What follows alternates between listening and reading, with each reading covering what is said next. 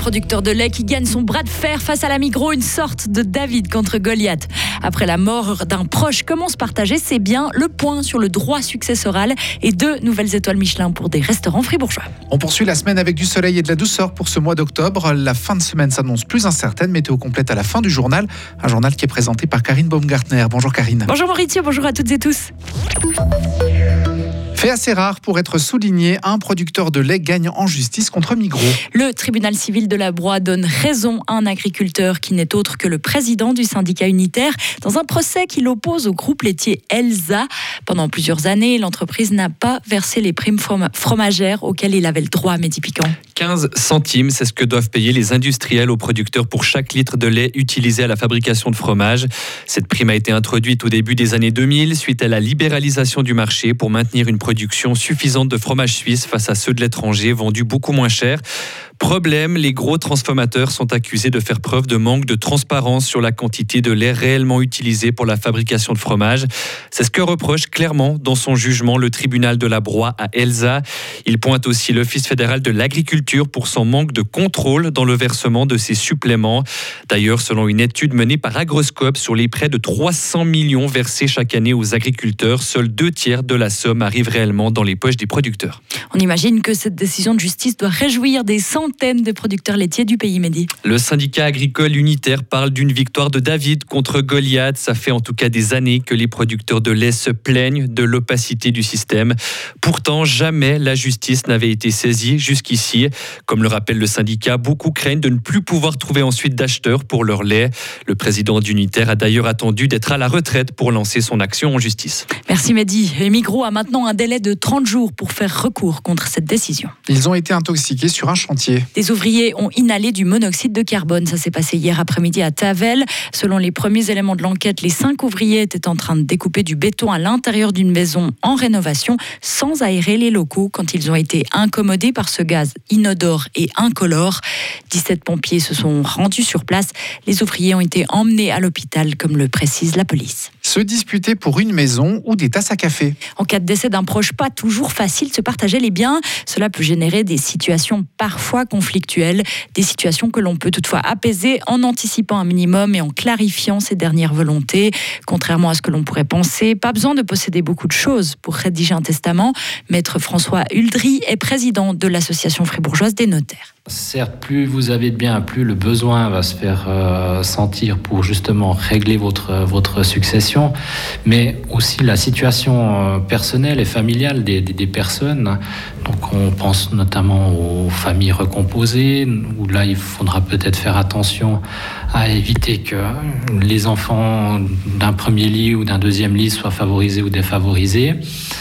Et effectivement, il y a des situations, ben, l'acquisition d'un bien immobilier ensemble alors qu'on n'est pas marié, peut nécessiter la, la, la rédaction d'un testament. Déposer son testament chez un notaire n'est pas obligatoire, c'est toutefois une garantie que le document sera bien conservé et les souhaits de son auteur respectés. Mais évidemment, cette assurance a un prix. Tout dépend en fait de la, la complexité du cas. C'est clair qu'un testament euh, simple qui, qui, nécessite juste un, un, entretien avec votre notaire euh, pourra vous coûter peut-être entre 500 1000 francs. Et après, si vous devez partir dans des pactes successoraux avec euh, plusieurs aspects compliqués à, régler. Là, malheureusement, les prix euh, augmenteront en fonction de la difficulté de la tâche. Un pacte successoral, ça vous parle? Si ce n'est pas le cas, cette petite définition vous aidera à y voir plus clair. C'est un acte notarié. Donc, si vous voulez, c'est un contrat entre le, le, les disposants, donc par exemple les parents, et les héritiers, le, leurs enfants. L'avantage, c'est que l'ensemble des personnes donc, euh, vont contracter devant le notaire et ça permet de régler la succession en détail en décidant déjà quel héritier recevra quel bien. Et souvent, ça anticipe d'éventuelles futures querelles familiales. Et sachez encore que le droit successoral sera modifié le 1er janvier prochain. La réserve héréditaire, autrement dit la part de succession qui revient obligatoirement aux parents d'un défunt, sera supprimée. La part qui revient obligatoirement aux descendants sera quant à elle réduite, de quoi laisser plus de marge de manœuvre à celui ou celle qui rédige un testament et fait clairement part de ses volontés. Tout compris Et si ce n'est pas le cas, retrouvez ce sujet à signer Sarah Camporini sur notre plateforme Frappe. Les TGV à destination de Paris sont partiellement supprimés en raison d'une grève dans l'Hexagone. Pour rappel, depuis trois semaines, les raffineries françaises sont en grève. Les syndicats étendent la mobilisation au trafic ferroviaire, ce qui signifie que le trafic régional transfrontalier sera affecté aujourd'hui et demain entre la Suisse et la France. Au niveau des trains régionaux, il faut s'attendre à des suppressions. Les CFF conseillent de consulter l'horaire en ligne. Suisse prévoit d'étoffer son offre. L'été prochain, la compagnie aérienne devrait proposer environ 85% de ses capacités de 2019. En 2023, au départ de Genève, il sera possible de rallier quatre nouvelles destinations dans le nord de l'Europe, Copenhague, Stockholm, Oslo et Hambourg. Pour la première fois, une ligne Zurich-Bristol dans le sud de l'Angleterre sera ouverte.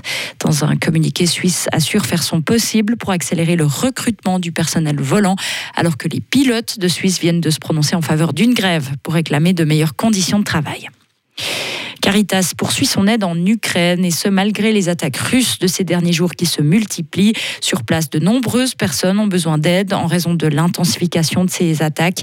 Jusqu'à présent, plus de 4 millions et demi de personnes ont bénéficié des différentes offres de Caritas. L'œuvre d'entraide distribue principalement des colis alimentaires, des articles d'hygiène, mais aussi de l'argent en liquide pour les achats, notamment en vue de l'hiver. Au chapitre gastronomique, deux nouveaux restaurants fribourgeois décrochent une étoile Michelin. Une belle consécration pour l'établissement des Trois Tours à Bourguillon, repris par le cuisinier Romain Pairaud il y a moins d'une année.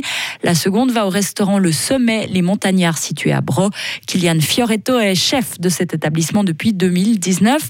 Il est heureux de recevoir cette récompense, même s'il veut que rien ne change, une ambiance simple et pas trop guindée. Le but, c'est pas de maintenant se dire, bon, on augmente les prix ou quoi. Le but, c'est vraiment de garder euh, une clientèle euh, dans une ambiance euh, décontractée, que les gens se sentent à l'aise, dans une ambiance un peu cool, tout en mangeant quelque chose de très bien, en buvant des bons vins, en étant bien conseillé, en ayant un service de qualité, mais sans non plus rentrer dans ce style de restaurant où on se sent des fois pas à l'aise parce que c'est des fois trop professionnel, trop pointilleux et on s'y sent des fois pas bien au final. Donc continuer à satisfaire nos clients tout en restant nous-mêmes sans, euh, sans se prendre la tête et puis, euh, faire en sorte que tout se passe bien. La Pinte des Mossettes a également reçu une étoile verte qui récompense une gastronomie éco-responsable et soucieuse des ressources. Retrouvez toute l'info sur frappe et frappe.ch.